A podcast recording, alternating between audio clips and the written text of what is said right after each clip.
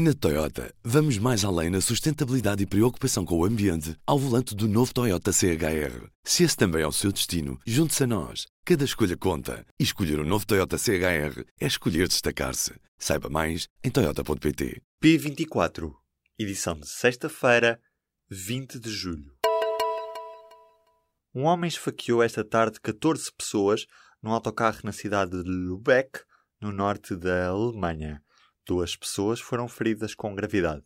Até o momento da gravação deste noticiário, sabe-se apenas que o homem entrou no autocarro com uma faca de cozinha e já foi detido. Em entrevista ao público, o líder parlamentar do PCP diz que o partido vai defender um salário mínimo de 650 euros já no próximo ano. João Oliveira diz também que nunca será por falta dos comunistas que vão falhar as soluções benéficas para os trabalhadores e o povo. Um novo acordo parlamentar continua em cima da mesa, mas o líder parlamentar dos comunistas lembra que a opção é do PS. As consultas pagas pela ADSE vão ser limitadas a 24 por ano. Os beneficiários que recorram ao regime livre deste subsistema de saúde passam a ter um limite anual do número de consultas que só pode ser cedido com justificação médica. Esta restrição vai entrar em vigor já em setembro.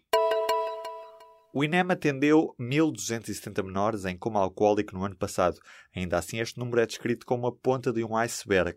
Números conhecidos na semana em que é divulgada uma campanha de sensibilização feita pelo governo com a assinatura O álcool em excesso só te dá excesso de confiança, com o objetivo de passar a mensagem de que a bebedeira passa, mas o resto não.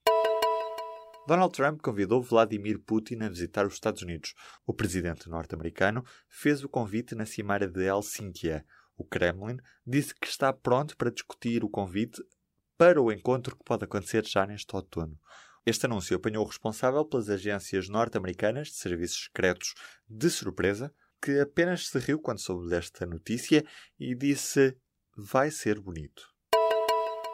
O autarca de Pedrógão Grande classifica as suspeitas de aproveitamento indivíduo dos donativos para a requalificação das casas afetadas pelo incêndio de Pedrógão Grande como inveja e má fé. Também o Presidente da República quer saber como e quando tudo aconteceu e diz que os portugueses não podem ficar com dúvidas quanto ao destino dos donativos. Esta semana, a revista Visão deu a conhecer casos de pessoas que alteraram morada fiscal depois do incêndio de Pedrógão Grande para terem acesso ao fundo Revita na totalidade. Os manuais escolares usados vão ser redistribuídos pelos alunos do primeiro e segundo ciclo do ensino básico através de uma plataforma digital. Chama-se MEG e passa a estar disponível a partir de 1 de agosto. A plataforma vai atribuir um voucher a cada um dos 500 mil alunos até ao sexto ano do ensino básico que frequentam escolas públicas e por isso vão ter direito aos livros escolares de forma gratuita. Vão ser distribuídos livros novos, mas também usados, que sejam devolvidos. Emmanuel Macron despediu um segurança que agrediu um manifestante no 1 de maio. O segurança do presidente francês tinha sido filmado a pontapear manifestantes e está em prisão preventiva.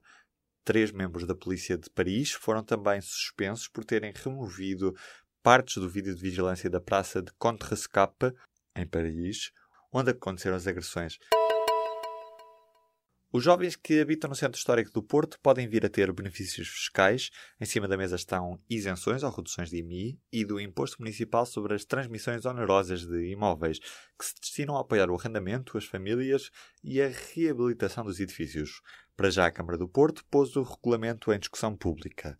Se não houver alterações ao projeto, vão ficar isentos de pagar IMI os proprietários de prédios do Centro Histórico do Porto que, entre outros fatores, tenham entre 18 e 35 anos e usem o edifício como habitação própria e permanente. Se os portugueses enfrentam um verão tímido, na Sibéria o mês de junho foi o mais quente do último século. Nos últimos dois meses, regiões como a Península Escandinava, o Reino Unido, a Irlanda ou o Canadá têm atravessado vagas de calor intenso. Em Macaur, no norte da Noruega, chegou-se aos 25,2 graus Celsius, à noite, a 18 de julho. Já a Suécia enfrenta uma vaga de fogos florestais.